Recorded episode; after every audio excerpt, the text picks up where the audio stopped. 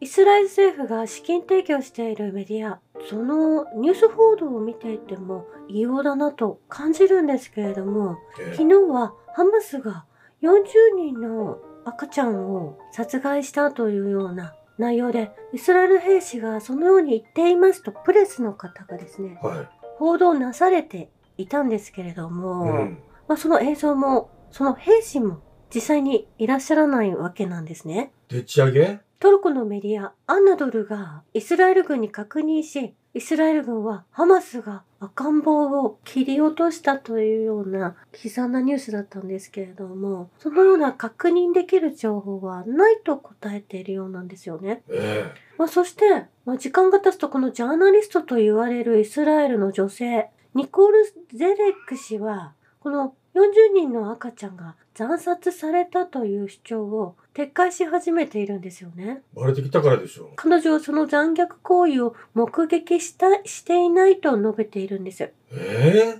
ウクライナと同じような展開だと思いませんかえこれがイスラエルの正体でしょ。イスラエルのそのプレスの方がこのような報道をなされているんですよねネタニヤフ政権の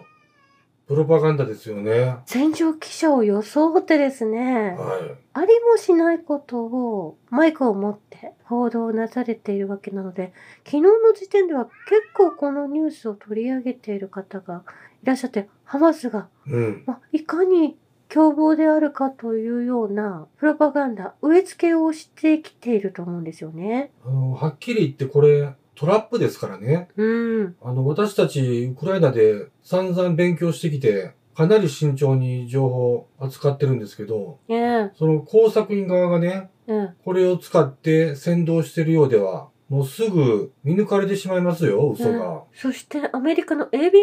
ースも、まあ、記者の方が地べたを這うようにしてですうね、ん。イスラエルの戦場の現状を伝えているかのような映像を流しているんですけれども、え通常戦地ではヘルメット着用が最低限の条件になってくるわけなんですよね。それが髪型が綺麗に整っていえて、は空からは弾薬が飛んできていますとですとか、い。うん。なんかそのようなことを一生懸命伝えていらっしゃるんですけれども、はまあ、これもフェイクだということなんですよね。い。うん。これ ABC ニュースなんです。まあ、いかに私たちがこの情報に騙されてしまうような報道を流している人たちがいるのかということが今回すぐに分かったわけですよね。そうですね。そしてイスラエルメディアは投降したハマスの兵士を4人全員ひざまずいた数分後にですね、イスラエル国防軍の兵士が近づき、非武装の男性たちを撃ち殺した映像を公開しているんですうね。ん。我々の戦いのルールを全て取り払った我が軍の兵士はいかなる責任も問われない。イスラエル国防省のヨアブ・ガラントは、これに対しても軍事裁判は行わないと、このようにこの画像を流して述べているんですよね。えイスラエルの動きが非常に怪しいんですよえ。ね。えそして、米海軍の空母ジェラルド・フォードが地中海東部に到着して、パレスチナとイスラエルとの対立が激化する中、米国は同地域への追加兵力の運用移管を引き続き取り組むということを伝えているんですね。え。うん。まあこのようにアメリカ中央軍が述べたということなんです。はい。これ早い展開で空母を入れてきたなと思うんですけれども、なんか、予定調和のようなね。うん。そしてそれに対し、トルコのエルドアン大統領は、アメリカ空母はイスラエルの近くで何をしているのか、なぜアメリカの空母がイスラエルに来るのか、何のためですか彼らは何をするつもりでしょうかガザに戦闘機で攻撃し、大虐殺を行うのかガザでは水も電気も止められた。人権はどこにある人権宣言によれば水を止める権利はないと、このようにおっしゃられているんですようね。ん。まあこのようにわかりやすく、トルコのエルドアン氏が発言してくださるとですね、え今起こっていることもニュースよりもクリアに状況が見えてきますよねえ。。そうですね。アメリカの戦争家たちが待ち構えたかのように現れたということだと思うんです。うん。なんでも、アメリカ、株価がちょっと上がったみたいですよ。そうなんですあ。これ、ウクライナからイスラエルへ戦場へ移したことで、またアメリカデフォルトをなんとか引き伸ばしてね、うん。武器を売ることで、また首をつないだということだと思うんですよね。まあ、お金の流れを見ると、一体今何が起きているのかというのが一番わかると思うんですよね。はそして先日、アメリカでは下院議長のケビン・マッカーシーが解任されて、まあ、次の候補の方が誰になるかと言われている中、ジム・ジョーダン氏が下院議長に、まあ、推薦されて上がってきていると思うんですけれども、い。ええ。で、このジム・ジョーダン、前のケビン・マッカーシー同様、トランプが落ちてるらしいじゃないですか。えーこの方が選出された場合、最初に行いたいのが、イスラエル国家を助けることですとおっしゃられているんです。もうこれで、アメリカに選出される人たちが、皆さんシオニストであるということ。うん。まあナチスたちが政府の中にどんどん入っていくということになってくると思うんですよね。え私たちは国務省やホワイトハウスと協力します。なぜならイスラエルは我々の偉大な友であり、偉大な同盟国である。まあ、それがイスラエルなのだからとこのジム・ジョーダン氏がおっしゃられているんですよえ。ね。うん。まあ、これ誰かが選出してそのシオニストを推しているのではなく、アメリカの議会の中にシオニストが本当にたくさんいるんだなということをうん気づかされますし、え今、トランプ氏を大統領に選出するということも、シオニストを選出するということ、それがアメリカ国家なんだとおっしゃられるようなものだと思うんですよね。え。うん。世界中が今このイスラエルとパレスチナの問題で、イスラエルを許してはいけない。そうですよ。これまでの経緯を見ても許さないと言われている。現実を見てもそういった判断ができる方が多くいらっしゃるんですけれども、アメリカというのがとても危険な方向に舵を取っているといいますか、もうバイデンが悪いとか、オバマが悪いとか、歴代の大統領、皆さん同じであるということなんですよね。え事実、1947年にナショナルジオブグラフィック社が発行された地図には、イスラエルの建国の前は、今あるイスラエルの地図は全部パレスチナと書かれていて、パレスチナであるところにイスラエルが建国されたということがはっきりわかるわけなんですよね。え。えそう遠くない歴史なんです、これ。え。うん。この侵略を進めてきたのは、イスラエルであり、イギリスであり、そしてそれを支えるアメリカであったということを、世の中の人々は皆さんご存知なんですようね。ん。まあ、ですが、このようにアメリカでは議員になる方々が非常にシオニストで固められている今日ですね。はい。この異様さに同じ議員の方も気づかない状況ができているのかと、すごく不思議に思うんですよね。うん。まあ、ロン・ポール氏やランド・ポール氏は、まあ、こういったことをご存知であって、イスラエルの侵略によって、まあ、それもアメリカが仕掛けたテロリスト、まあ、その当時ハマスがテロリストだったわけなんですけれども、えまあ、それによってイスラエルがここまで大きくなったということはご存知だと思うんですよえ。ね。はそしてプーチン大統領はイラクのムハンマド首相と会談をして権利侵害の停止を求めるパレスチナ人の和平的解決の模索を支持するとおっしゃられているんですねい。。うん。そしてサウジアラビアのサルマン王子はパレスチナのアッパス議長と電話会談を行い、サウジアラビアの報道官によると、皇太子はアッパス議長に対し、パレスチナの人々が尊厳を持って生きるための正当な権利を実現し、公正で永続的な和平を達成することを支援し続けると確約なされているんですね。はい。そして会談の中で、皇太子はパレスチナとイスラエルの対立が再びエスカレートし、地域に緊張が広がるのを食い止めるため、サウジアラビアは国際的なパートナーと接触していると強調なされていたんです。うん。国際人道法の原則を遵守し、民間人の保護を確保する必要性を強調したということで、まあこれまでアメリカが進めてきたイスラエルとサウジアラビアの国交正常化、まあ、それは、そのお話はこの時点ではなくなったということなんですよね。えそしてそのササルマン王子がですね、エジプトに支援を求めていらっしゃったと思うんですけれどえ。も、はそのエジプトがガザに物資を持ち込めばトラックを爆撃するとイスラエル政府がこのような警告を発してですね、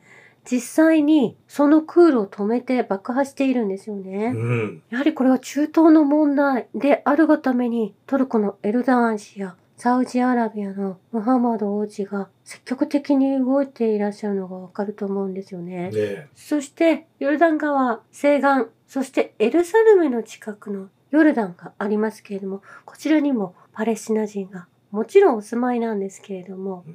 そのヨルダンのアブドラ2世がガザのパレスチナ人に対し国境検問所を通じて緊急の人道医療援助を派遣するよう指示を出したということなんですよね。はい。同じパレスチナ人として、まあ心配でしたく仕方がないと思うんですけれどうも、んそしてキム・ジョンウン総書記長は、パレスチナはアラブ人やイスラム教徒だけの問題ではなく、自由の問題でもあると、このようにキム・ジョンウン氏は述べているんですよね。えそして北朝鮮は急速にロシアの貨物輸送を増やしているということなんですよね。まあ、先日の訪問からいろいろな国交が正常化して物流が進められていると思うんですけれどえ。うも、ん。そしてハマスが短距離防空システムムバール1を披露しているんです。これは防衛目的に接近した標的を撃墜するよう設計されていると伝えられているんですね。はそしてハマスには、まあ司令部があっ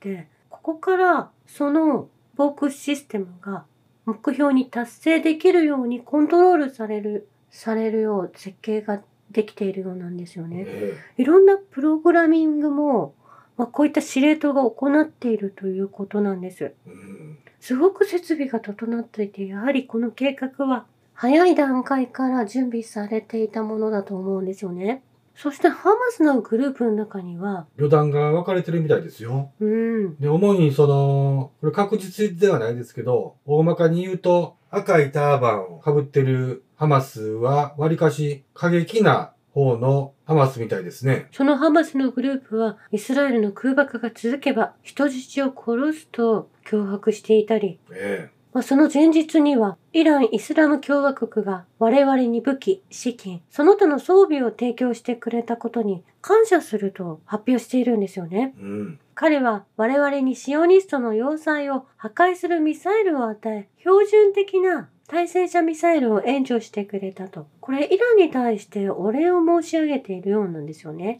はまあ、この発表がなされた時は、イランはまだそのような関わりを持っているとはおっしゃられていないんですけれどい。も、うん。これイランが武器を用意してくれた。ありがとうと、このハマスの中のイズディン・アル・カッサム旅団が伝えているんですよね。過激派の方がね。ええ。何か意図して言ってるんでしょうね。うん。そしてきょこの脅迫もそうですよね。まあ、殺害するぞと、強硬な姿勢を見せているかのように見える。まあ、ハマスがとても怖い団体のように見せるような動きをしているんですよね。イランの方も、ちょっとそういうヤバめの国だっていうことを印象づける効果もありますよね。うん。イスラエルがそちら側に持っていきたいと思っていて動いているハマスの旅団もあるのかなとも思えるんですよね。えまあ、そして先ほどの報道官もそうですけれども、故意に映像を流している。まあ、嘘情報も流しているわけじゃないですえ。か。うん。イスラエルの直属の報道局のプレスの方が偽情報を流していったりするわけですから、本当にこの戦場で亡くなっている方の人数もすごく不明確であるものと捉えてしまうわけなんですよね。えそしてイスラエルの大統領は、イスラエルの死者数が増える中、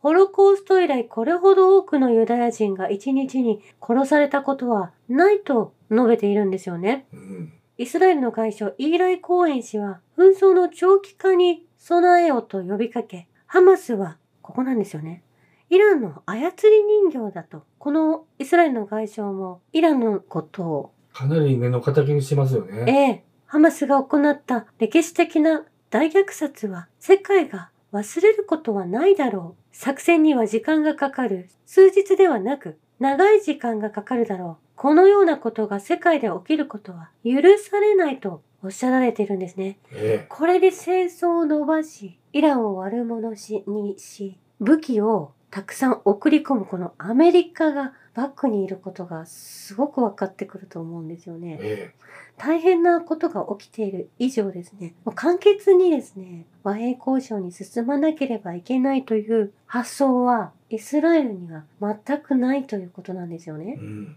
そしてこの方はイスラエルの元首相なんですけれども、強硬派シオニスト、メナヘム・ベギンという方がいらっしゃったんですけれども、えまあえこの方もパレスチナ人は日本足で歩く野獣であるとおっしゃられていたんですよね。また動物扱いしてるわけですね。ええこのイスラエルの首相というのがですね、かつてのこのイスラエルの首相というのがですね、テロ組織のリーダーで元受刑者でもあるんですよね。ええそして、キング・デイビッド・ホテルの爆破の主導者でもあったということ、これ過去の事件だと思うんですけれども、犯罪者やん。えーそしてオペラ作戦というものではイラクの原発を爆破しその支持を仰いできた方がこの元イスラエルの首相メナヘム・ベギンなんですよね。オバマ氏と同じくノーベル平和賞の受賞者であるということ。なんで平和賞もらったんねもうテロリズムの発祥はもうノーベル賞の受賞者だということがこれで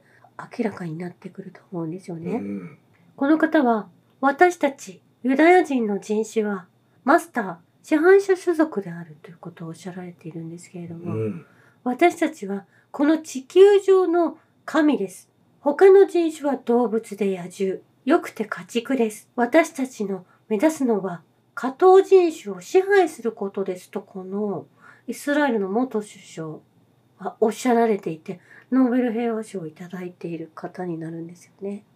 まあ、こういった方々がいらっしゃって、パレスチナがここまでガザ地区があんなに小さく追いやられたというのが、歴代のイスラエルの首相を見ていくと分かってくると思うんですね。えまあ、それでこの方の発言を聞いてやっと納得がいくなと思ったのはシドニーのオペラハウス前のイルミネーションで数百人のパレスチナ支持者が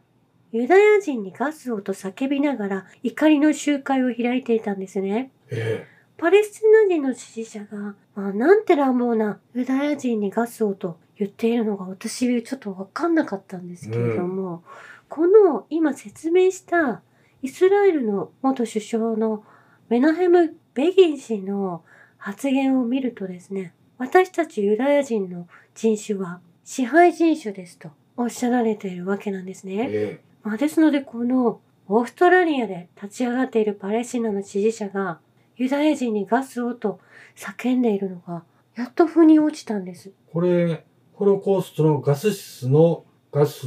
のことを言ってるんでしょうね。そうなんです。で、これちょっと頭の中で整理しておきたいのは、すべてのユダヤ教徒、ユダヤ人と言われる人たちが、人たちに向けて言ってるんじゃないと思うんですよね。そうなんでユす。ダヤ人に寄生して、ユダヤ教徒を利用しながら戦争利権を貪っている、ショーニスト連中のことを指してるわけですよね。えーそれを理解してこのパレスチナの支持者たちが集会を開いているようなんですよね。うん。そしてイスラエルとハマスの対立が激化する中、新パレスチナ派のデモ隊がロンドンでも路上でイスラエル大使館前の集会に参加し、連帯をアピールしているんですよね。うんもう世界各地でやはりパレスチナを応援している人たちがいるということなんですよね。はい。この残虐な、まあ見逃すことができないこの歴史ですね。えこの人権侵害、これウクライナでも同じことが起きているんですが、まあこのイスラエルと